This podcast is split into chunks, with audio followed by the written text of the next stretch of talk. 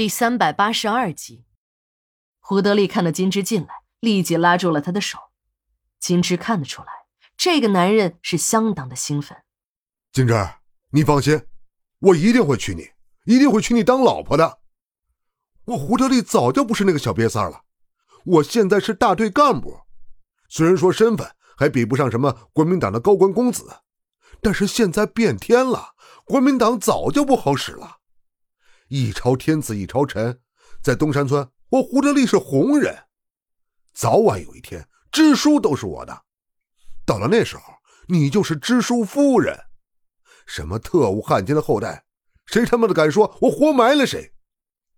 我到京城去，大首长接见我的时候都说了，我这样的人才是最革命的。金枝听着这个男人兴奋的语无伦次的说辞，虽然有些不搭调。可对于时下的形势来说，确实是真理。就拿自己的婚姻大事来说吧，他是一个特务汉奸的后代，大家和他划清界限都来不及呢，又有哪一个敢娶她呢？只有像胡德利这样不按常规出牌的人，才能说出这样的话来。但这个男人就是一个二愣子，说不定是玩完了，兴致也就过了，不会真的娶了自己。但胡德利这一次呢，那是动了真格的。他为了这件事儿，直接找到了市里的领导，说自己要娶齐正的女儿当老婆，还说自己娶这个女人的目的是帮助他改造他。只有像他这样的穷苦矿工，才能把那个资产阶级的大小姐改造好。胡德利进过京，受过大首长的单独接见。由于胡德利那个二愣子劲儿，首长不但没有反感他，还很喜欢他。后来。首长在召见省里领导的时候还说：“你们那里有一个姓胡的小同志，很是有干劲儿嘛！啊，是个好苗子。”市里的领导马上批准了胡德利的请求，首长都肯定的好苗子，他一个市里的小官，那只有举双手赞成的份儿了。再说这么点小事儿，又不是什么原则性问题，也就是顺水推舟、送个人情的事儿。大家皆大欢喜，又何乐而不为呢？就这样，胡德利和金枝很快的便结婚了。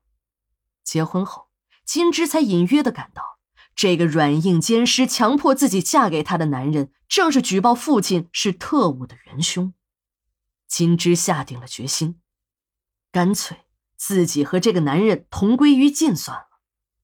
正当他要实施这项计划时，他发现自己。怀孕了，那种女人天然的母性让金枝暂时放弃了报仇的念头，而胡德利呢，也变得不那么放纵了，官运也越来越好，还当上了东山村的当家人，当上了村支书，就要带领人民群众去致富，实现自己在上任时的诺言。胡德利在家里憋了个三天三夜，也没想出什么好点子，直到第三天晚上，他和老婆金枝办完事儿后。他又盯着金枝那光光的身子看了半天，有了现成的妙计，这才是让村民们致富的妙计呀！胡德利当上了支书，办起了生产队食堂，还集资到了启动资金。那些停产了好久的矿井又恢复了生产。虽然木矿石还是受国家的管制，但相比计划经济下的销售模式，已经是灵活了很多。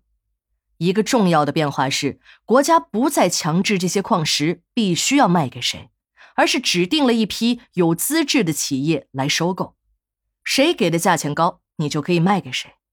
这样一来，企业收的是现金，也再没有以前的三角债问题。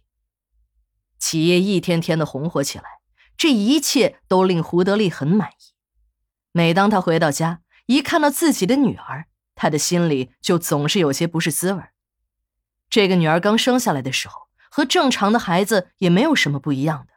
夫妻俩也很疼爱这个女儿，尤其是胡德利，他怎么看这个女儿长得怎么像自己，更是打心眼里喜欢。由于他特别疼老婆金枝，所以给女儿取了个乳名叫小芝，希望女儿以后啊长得跟老婆金枝一样的漂亮。胡德利的这个愿望落了空，他早就应该预料到。一个女孩长得和他一个模样，应该是一副什么样的尊容？其实，这长相还不是最重要的，在小芝几岁时便显现出了一种傻愣愣的样子。虽然说不上是真傻，但明眼人一下就能分辨出来这个孩子有点问题。也正是由于这个问题，小芝才成了一个高不成低不就的姑娘。